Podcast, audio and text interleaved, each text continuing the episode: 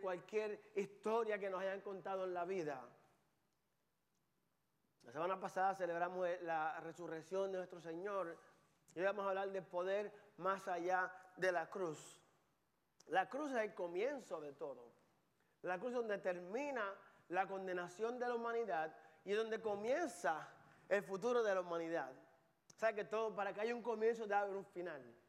Muchas veces para nosotros entrar en una temporada nueva, sabemos que la temporada nueva se acerca, pero hasta que no cerremos la puerta de la temporada vieja, no podemos entrar a la nueva. De igual forma, cuando nosotros aceptamos eso en nuestra vida, Llega un punto en que tenemos que cerrar esa pasada vida para entrar en la nueva vida. Muchas veces tratamos de caminar en los dos lados y, eso se puede hacer por un pequeño tiempo, pero llega el punto que usted tiene que madurar y diga, recibir poder.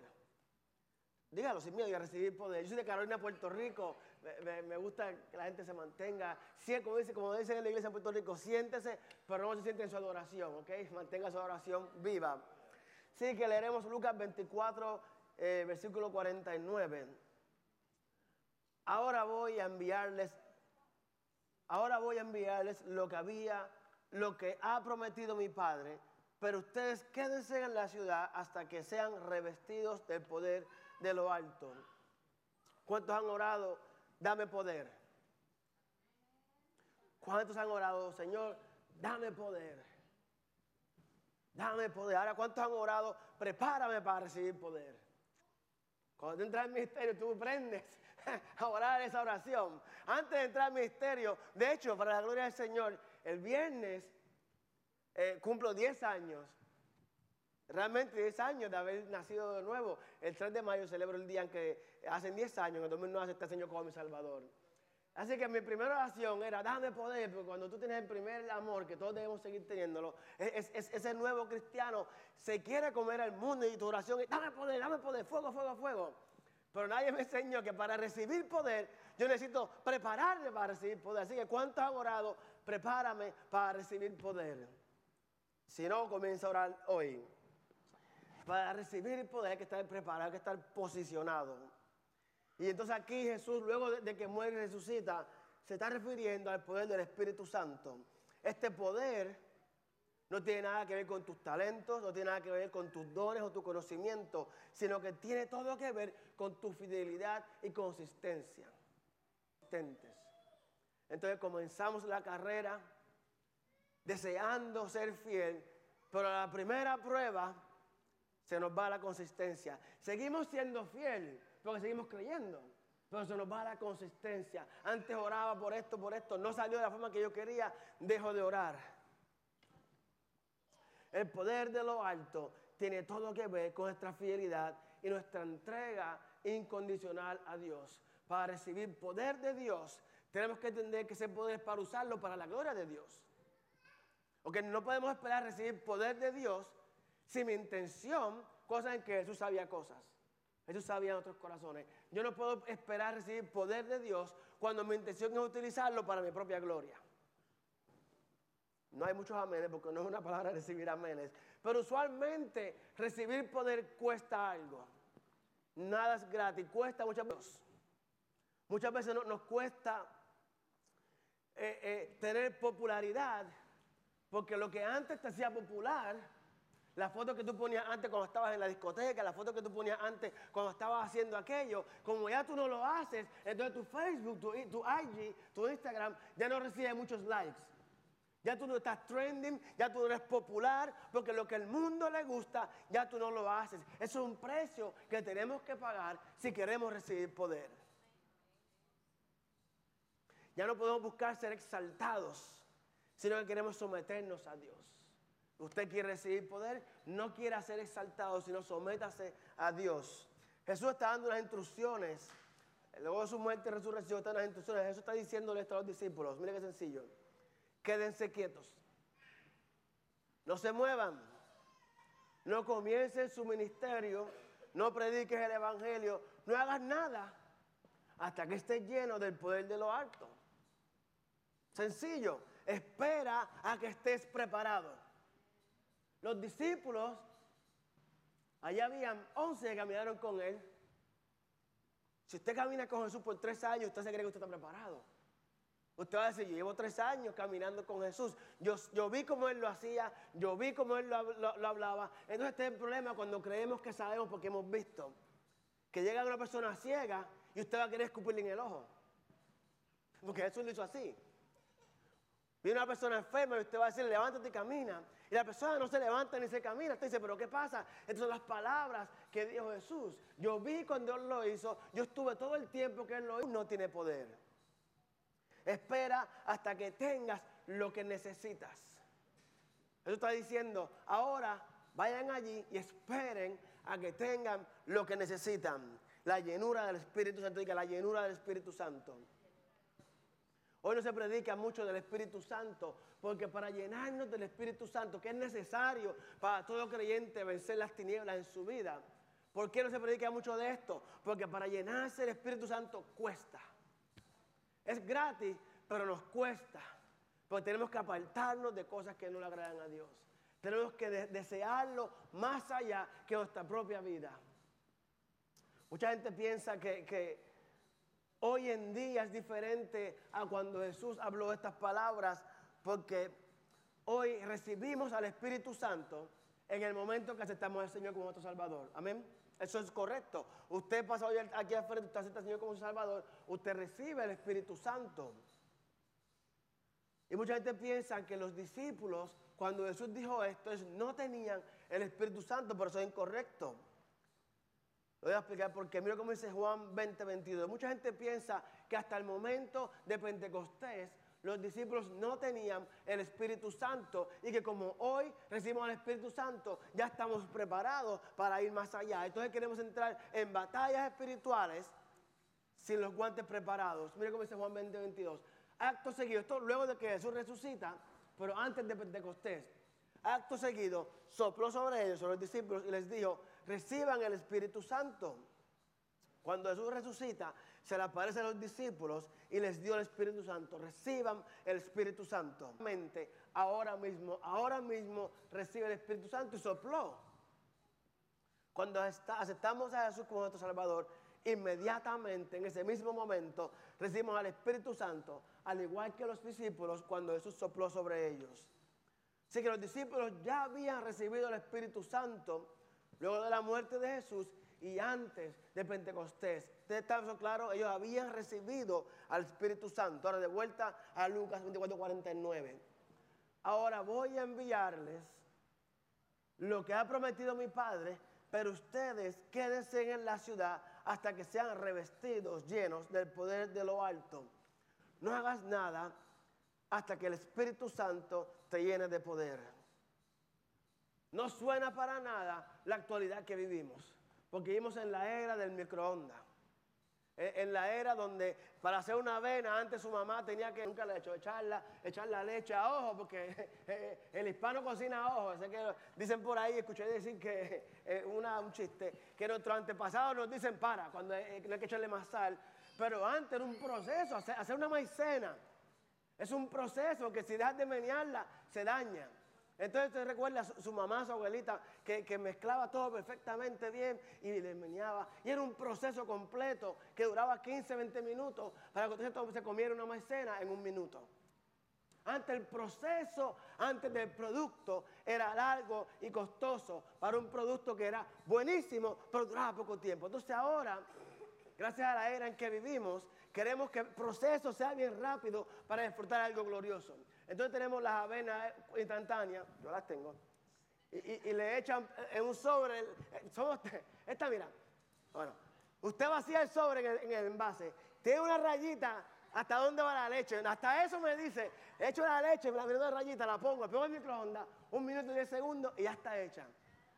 No tengo ni que ser, bueno, yo me la como más bien. No tengo que, ni que ser ni inteligente, no tengo ni que dedicarle tiempo para disfrutarme una vez. Entonces, ¿qué sucede?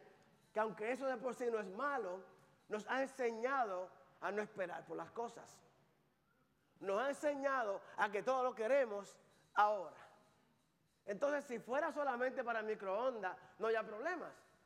Pero lo queremos para venga, haga su bachillerato en dos años. O tenga su certificación en dos meses. Y vivimos en una era donde lo mejor no importa, porque lo más rápido es lo que se promueve. Entonces entramos en lo más rápido en vez de entrar en lo mejor. Muchas veces nos casamos con el que llegue más rápido en vez de esperar al que es mejor.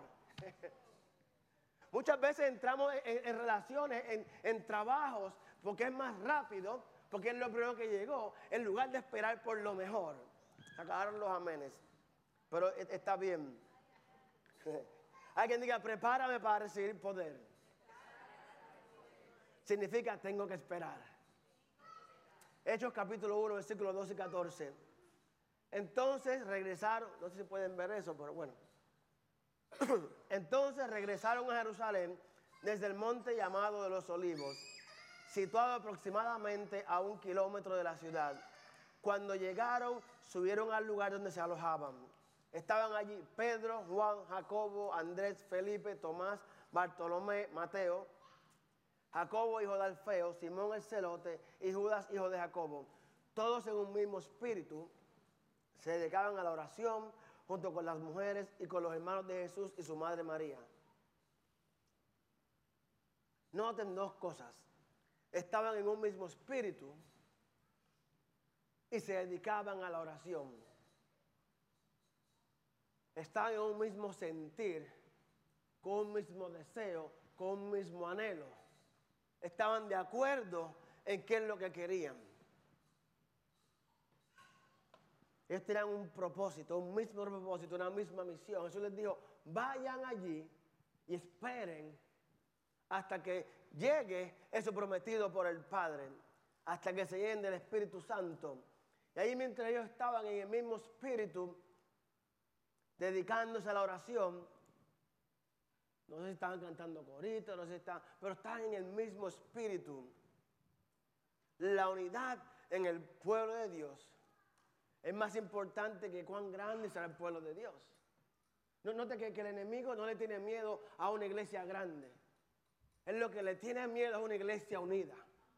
Cuando usted y yo decimos, independientemente de nuestras diferencias, unirnos en oración, entonces sucede algo. No porque somos 100, somos poderosos, sino porque hay dos que se unieron y entonces pasó algo poderoso. Recuerda eh, Moisés, un simple hombre de 80 años, decidió unirse creyendo en Dios y pudo liberar una nación completa.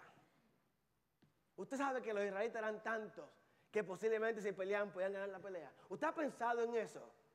De que ellos eran tantos y tanta gente. De que si ellos se, se, rebelaban, pero ¿qué pasaba? ¿Por qué eso no sucedía? Porque entre ellos mismos no había unidad. Esto que tenían los discípulos, ellos no lo tenían. Ellos incluso le peleaban a Moisés. Haga, ¿por qué no sacaste de aquí? ¿Por qué hiciste esto? Allá estábamos mejor, allá comíamos pepino y cebolla. Yo no sé quién come cebolla, pero decían, allá comíamos pepino y cebolla. No había unidad en el pueblo. Entonces, cuando el pueblo de Dios no se une, cuando el pueblo de Dios no se une a orar, cuando el pueblo de Dios no se une buscando presencia de Dios, no tenemos poder. Y sin poder, usted puede hacer mucho ruido, pero usted no amedrenta al enemigo. El, el, el ruido es simplemente ruido venir aquí y cantar lo más duro que podamos es simplemente una adoración, un ruido que suena. Pero si nuestra vida personal no nos llenamos de Dios, si nosotros no buscamos leer la palabra, si nosotros no buscamos presencia de Dios, lo que usted va a hacer es simplemente ruido. Versículo 1 al 4. Cuando llegó el día de Pentecostés, estaban todos juntos en el mismo lugar. Note que estaban juntos en el mismo lugar donde estaban orando y seguían juntos. De repente vino del cielo un ruido como el de una violencia. Este es el problema, que solamente leemos la parte que dice de repente. Entonces queremos venir a orar por una hora y a los cinco minutos estamos buscando, ¿dónde está de repente? Llevamos cinco minutos y ¿dónde está el de repente? ¿Dónde está el fuego de Dios? Versículo 3. Se le aparecieron entonces unas lenguas como de fuego que se repartieron y se posaron sobre cada uno de ellos. Todos fueron llenos del Espíritu Santo y comenzaron a hablar en diferentes lenguas según el Espíritu les concedía expresarse. Dice que todos fueron llenos. Dice que todos fueron llenos. No que, no que todos recibieron al Espíritu, sino que todos fueron llenos del Espíritu Santo. Si usted, sabe que la gasolina está carísima, si usted pone 5 dólares a su carro de gasolina, usted tendrá gasolina. Amén. Entonces a veces si se pone 5 pesitos, 5 dólares de gasolina a su vehículo, usted va a tener gasolina.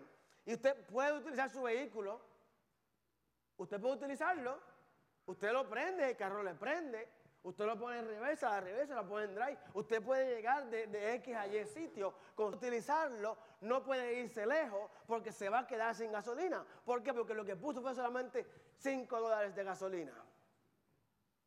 Usted tiene lo suficiente, escuche esto iglesia, usted tiene lo suficiente para mantenerse en el área pero no tiene suficiente para ir a donde Dios lo ha enviado a ir. Con 5 dólares de gasolina usted se mantiene en Lake Wells, porque Lake Wells esto es ahí chiquitito, pero no puede llegar más allá, no puede ir muy lejos. Eso dijo a los discípulos, le dio una instrucción. Posiciónense, prepárense, equípense para que puedan ser llenos del Espíritu Santo. Por más que usted y yo queramos ser llenos del Espíritu Santo, no podremos ser llenos hasta que nos posicionemos. Por más que usted quiera ser lleno del Espíritu Santo, no podrá lograrlo hasta que se posicione. Usted no puede llenar su carro de gasolina a menos que lleve su carro de gasolina. Usted puede ir con un candunguito, echarle dos o tres pesitos de gasolina y ponérselo a su carro en su casa, pero su vehículo nunca estará lleno a menos que usted lo lleve a la gasolinera y se mantenga allí hasta que sea lleno. Entonces, cuando está lleno, usted puede ir más lejos. Vamos a ver la era medieval. ¿Sabe la era medieval? Los, caballeros con la era ley. Y los veredictos del rey no se podían cambiar. El rey tenía un poder increíble. La responsabilidad del rey era proteger a los habitantes de su reino. Sencillo. Por eso que ustedes que en muchas películas eh, eh, los, reinados iban, atacaban otro, otro rey y, ocupaban las propiedades y todo esto. Era simplemente porque la responsabilidad del rey era proteger a los habitantes de su reino. Así que el rey para poder proteger los habitantes de su reino, él tenía que, el rey tiene que expandirse de que hubiesen los recursos necesarios para el futuro de su reino. Si el rey se mantenía aquí en Lake Wells, las chinas se van a acabar. Porque la gente sigue teniendo hijos, seguimos creciendo. Y llega el momento que si el rey dice, ¿sabes qué? Tenemos que ir a Gen City, tenemos que, se acaban las chinas, y entonces mi reinado no crece, lo que no crece se atrofia, ¿no sabía eso, verdad? Lo que no crece, lo que no se usa, el agua que se estanca se daña y el músculo que no se usa se atrofia. Lo que no crece, lo que no se usa se atrofia. A veces espiritualmente estamos atrofiados. Porque crecimos hasta un punto y hasta ahí nos quedamos.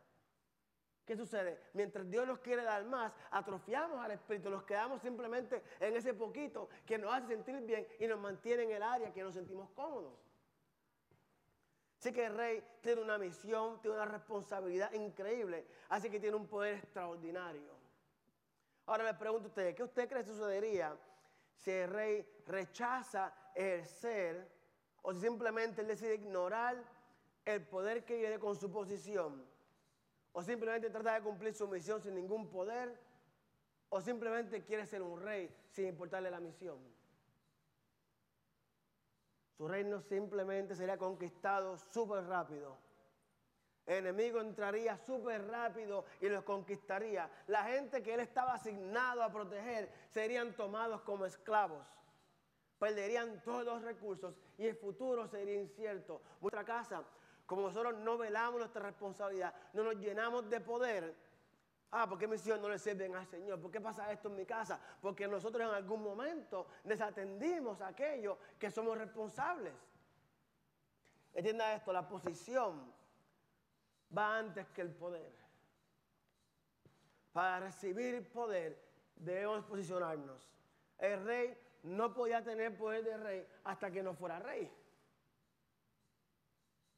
El rey no puede tener palabra de rey hasta que no sea rey. Él puede estar ungido como rey. Él puede saber que algún día va a ser el rey. Pero si él no se posiciona para lograr ser el rey, para ocupar el lugar que Dios lo tiene en esta tierra, él jamás y nunca podrá tener el poder para el cual él fue creado. Jesús luego de su muerte dice a los discípulos, vayan y posicionen. Yo creo en mi corazón que ahora mismo estamos siendo posicionados. Mira lo que dice Romanos capítulo 8, versículo 17. Comienza con y. Sugiere algo y. Y si somos hijos, tú me dices que somos hijos, ¿verdad? y si somos hijos, somos herederos. Herederos de Dios y coherederos con Cristo. Pues si ahora sufrimos con Él, también tenemos parte con Él en su gloria. Dice que somos herederos. Que somos herederos de Dios, coherederos con Cristo. Y, para que entendamos realmente qué significa esto, vamos a, vamos a tratar de analizar estas dos palabras, heredero y coheredero. Heredero significa una persona, una persona que es heredero es esto, una persona que tiene derecho a la herencia y que esa herencia, que es derecho, no le puede ser quitado del testamento sin causa. Usted, su papá puede dejarlo usted sin herencia, porque tiene que haber una causa. La ley de Estados Unidos dice que si mi hijo para mí es vergüenza moral, yo puedo sacarlo de mi herencia. ¿Sabía eso? No se crea que porque papi tiene dinero me toca a mí. Porque la ley establece que si me causó vergüenza, es moralmente vergüenza, yo puedo sacarlo de mi testamento. Así que tiene que haber una causa legítima. ¿Por qué tiene que haber causa legítima? Porque un heredero, ¿qué pasa con el derecho? El derecho es algo que usted tiene simplemente si usted lo pide. Usted tiene derecho al voto si usted va y se inscribe y va y vota. Si usted no hace lo que tiene que hacer, el derecho es simplemente una palabra que suena bonito. hasta que usted no vaya y pida esto es mío, no lo dice que la herencia suya, que usted tiene derecho a ella, hasta que usted no diga, ¿sabes qué? Yo soy heredero del reino de los cielos, así que dame mi parte. Hasta que usted no se posicione y entienda esto, usted no va a recibir lo que por derecho le toca. Nadie va a venir a su puerta a decirle, hey, tienes una herencia aquí en el reino de los cielos. Usted tiene que ir, ¿sabes qué? La palabra de Dios dice que yo estoy puesto de tierra para ser cabeza y no cola. Y lo que dice la palabra de Dios es herencia para mí, porque yo soy heredero del reino de Dios.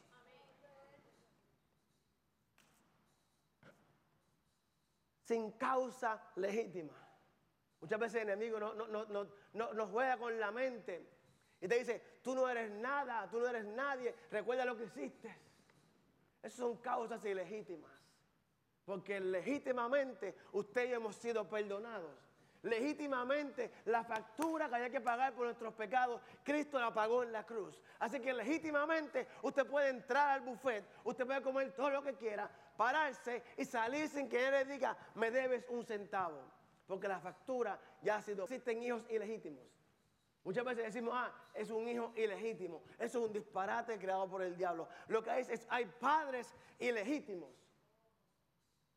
Hay padres ilegítimos, pero hijo ilegítimo no existe. Lo que cada uno de nosotros somos hijos legítimos de Dios. Aquí nadie viene al mundo por accidente. Cada uno de nosotros crecimos, nacimos de una idea, un pensamiento de Dios. Así que cuando alguien le diga, usted es un hijo ilegítimo, tú fuiste un ¿sabes qué padre? Tú eres un padre ilegítimo porque yo tengo un padre legítimo. Tenemos derecho legal a la propiedad de Dios. Somos coherederos con Cristo. ¿Qué significa coheredero? Esto es interesante una persona que por medio de una herencia o testamento recibe juntamente con personas bajo el mismo documento el otorgamiento de los bienes de manera conjunta. Esto es poderoso. Significa que nosotros somos herederos del reino, herederos con Jesús, significa que somos igualmente, usted tiene que entender esto, somos igualmente herederos del reino con Jesús. Usted no entiende lo que estoy diciéndole. O sea que lo que Jesús hereda, nosotros lo heredamos igualmente. Simplemente somos hombre a hombre, estamos juntos con Jesús. Y el poder que Él trajo a la tierra, por eso que Él dijo, mayores cosas harán si creen. Porque al igual que, igual que Jesús, no, es que usted va a recibir un poquito de la herencia. Es que al igual, y, y suena difícil de entender nuestra pequeña mentalidad. Pero Dios dice, al igual que mi hijo, tú recibirás también. Es una verdad que no solamente nos da libertad, sino que también nos revela de Él más allá de la cruz. Comienza en mí, día comienza en mí. Día a día comienza en mí. Si quiere puede pararse, estirarse. El poder más allá de la cruz comienza en mí. El sacrificio está hecho. La sangre fue derramada por el perdón de nuestros pecados. Ahora, eh, para llenarnos de poder, Jesús les dijo, te toca a ti. Ve allí y espera a que sea revestido de poder. Quiera. Hoy en día hay una tendencia muy grande a ser relevantes. Muchas, muchas veces como que lo queremos ser relevantes en vez de ser personas con poder. Muchas veces queremos ser relevantes cuando deberíamos desear ser poderosos. La relevancia tiene mucho que ver con la aprobación y la aceptación de las personas. La relevancia tiene mucho que ver con la aprobación y aceptación de las personas. ¿Cómo te ven las personas? Ellos me admiran, ellos me imitan. Entonces, e, e, esta necesidad que ha creado eh, eh, Facebook, Instagram, de que la gente me siga, me hace ser relevante en vez de querer ser poderoso.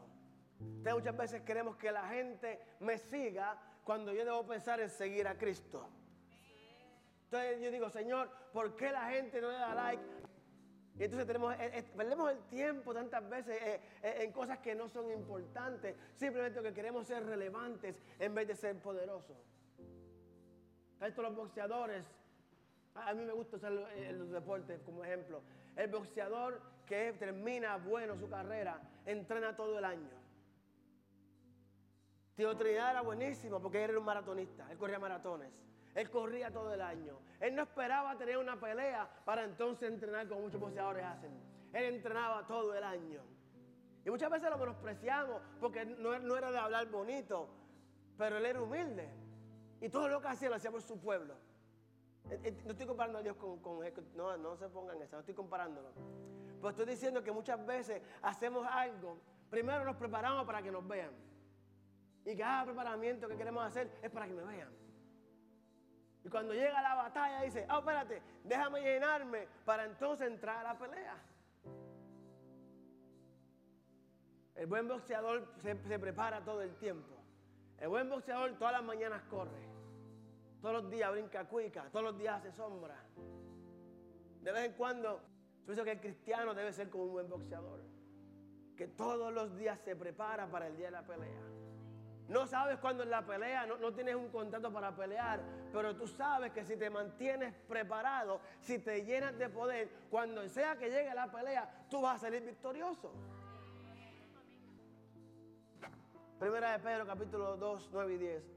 Pero ustedes, diga yo, son linaje escogido, real sacerdocio, nación santa, pueblo que pertenece a Dios que proclamen, para que proclamen las obras maravillosas de aquel que los llamó de las tinieblas a su luz admirable. Escuche esto, versículo 10.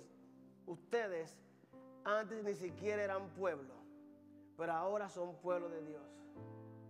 Antes no habían recibido misericordia, pero ya la han recibido. A través del sacrificio de la cruz, hemos sido posicionados como hijos y herederos. Antes no éramos ni siquiera nación, y ahora somos nación de Dios. Ahora nos toca a nosotros buscar y llenarnos del poder de lo alto. ¿Cuántos quieren hacer la diferencia en su familia? ¿Cuántos realmente dicen, tú sabes qué? Yo estoy cansado de que mi mamá no le sirva al Señor. Toma, eso soy yo.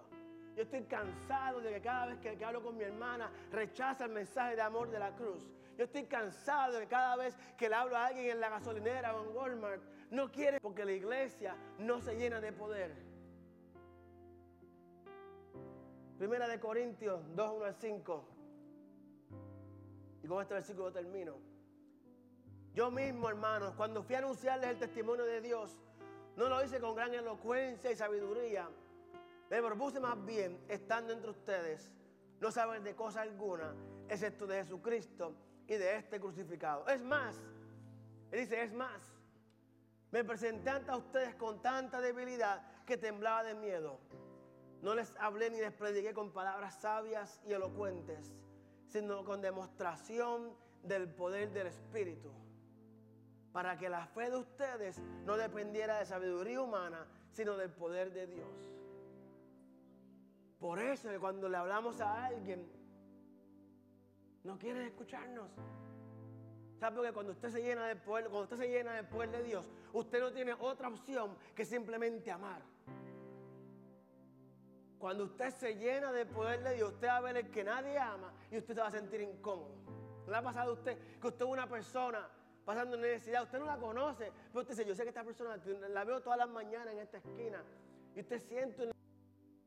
Pablo dije, no, les, no, dijo, no les hablé con palabras elocuentes ni, ni bonitas, sino con demostración del poder. Usted quiere hacer un cambio en su familia. La invitación está hecha. Jesús dijo, escucha, vamos a hacer este trato, vamos a hacer este nuevo pacto, nuevo testamento. Yo voy a pagar tu deuda. Yo voy a pagar tu deuda. Ahora tú tienes que ir allí. Mantente fiel para que te llenes del Espíritu Santo. Mantente fiel porque sabes qué, usted y yo somos tal vez la única representación de Jesús de muchas personas. Hay personas que el único, el único amor que van a recibir es de usted y de mío. O sea que su trabajo Dios le ha puesto a usted con un propósito más allá que ganarse un chequecito. Donde usted está puesto hoy en día eh, va más allá que simplemente hacer lo que usted hace por el cheque. Hay personas a su alrededor que necesitan a Cristo. Hay personas, a nuestro, hay personas de nuestra familia que necesitan ver el poder de Dios. ¿Qué es poder de Dios en mi vida? Yo no soy perfecto, pero llamo a mi esposa. Yo no soy perfecto, pero llamo a mis hijos. A veces peleo con aquel muchísimo, pero yo lo amo. Poder de Dios. Créame, hoy en día para usted lidiar con niños, usted tiene que tener poder de Dios. Hoy en día para salir, a, mire, montese en, su carro y usted va a ver cómo vive la gente. Todo el mundo ha jorado, la gente, la luz no ha cambiado y está tocándote bocina. Cuando lo ven a usted diferente, dice, ven acá, pero fulano, fulano lo acaban de despedir del trabajo y está con una sonrisa en su rostro. Yo trabajaba en el gobierno, yo era político, en Puerto Rico hacía política. Y, el gobernador que yo puse en el poder en el año 2009, Fortuño, fui despedido. Y yo recuerdo que cuando fui despedido, yo ya 6, 7 meses, se convertido, cuando fui despedido, me preguntaban, ¿tú estás bien? Gente fue de mí a decirme, ¿estás bien? Porque estaban pagando mis cosas con una sonrisa. Y esto es lo que ellos no sabían. Yo estaba tan y tan angustiado de ese trabajo, porque cuando usted trabaja en la política hay que hacer muchas cosas que no son muy honestas. Y yo acababa de aceptar al Señor. Y aquellas cosas que yo tenía que hacer por el partido, yo decía, esto tiene que parar el Señor. Esto, hay algo en mí que yo no quiero hacerlo. Y cuando pierdo mi trabajo, yo digo, esto es lo que yo estaba orando. Eh, esto que para el mundo suena como que se acabó todo para ti. Yo decía, no, no, esta es la puerta que Dios está abriendo para que yo salga de este lugar lo, que para el mundo es maldición, para usted va a ser una puerta de bendición. Cuando alguien vaya a pedir un trabajo y no se lo den, es porque el trabajo estaba para usted. A usted ha pasado que dicen, yo no sé cómo agarrar ese trabajo, pero me lo dieron. Yo no sé cómo yo llegué a pastorear, pero aquí estoy. Fue un proceso increíble, sub y baja, pero yo nunca me fallé a la gloria del Señor, humillado, destrozado, abandonado. Y sin embargo, yo entendí esto. Oh, I need you to stop for a minute, I'm sorry. But you can stay there. Hay una canción en YouTube que yo voy a tocar, voy a cantar. Sí, puedes parar el video, voy a cantarla.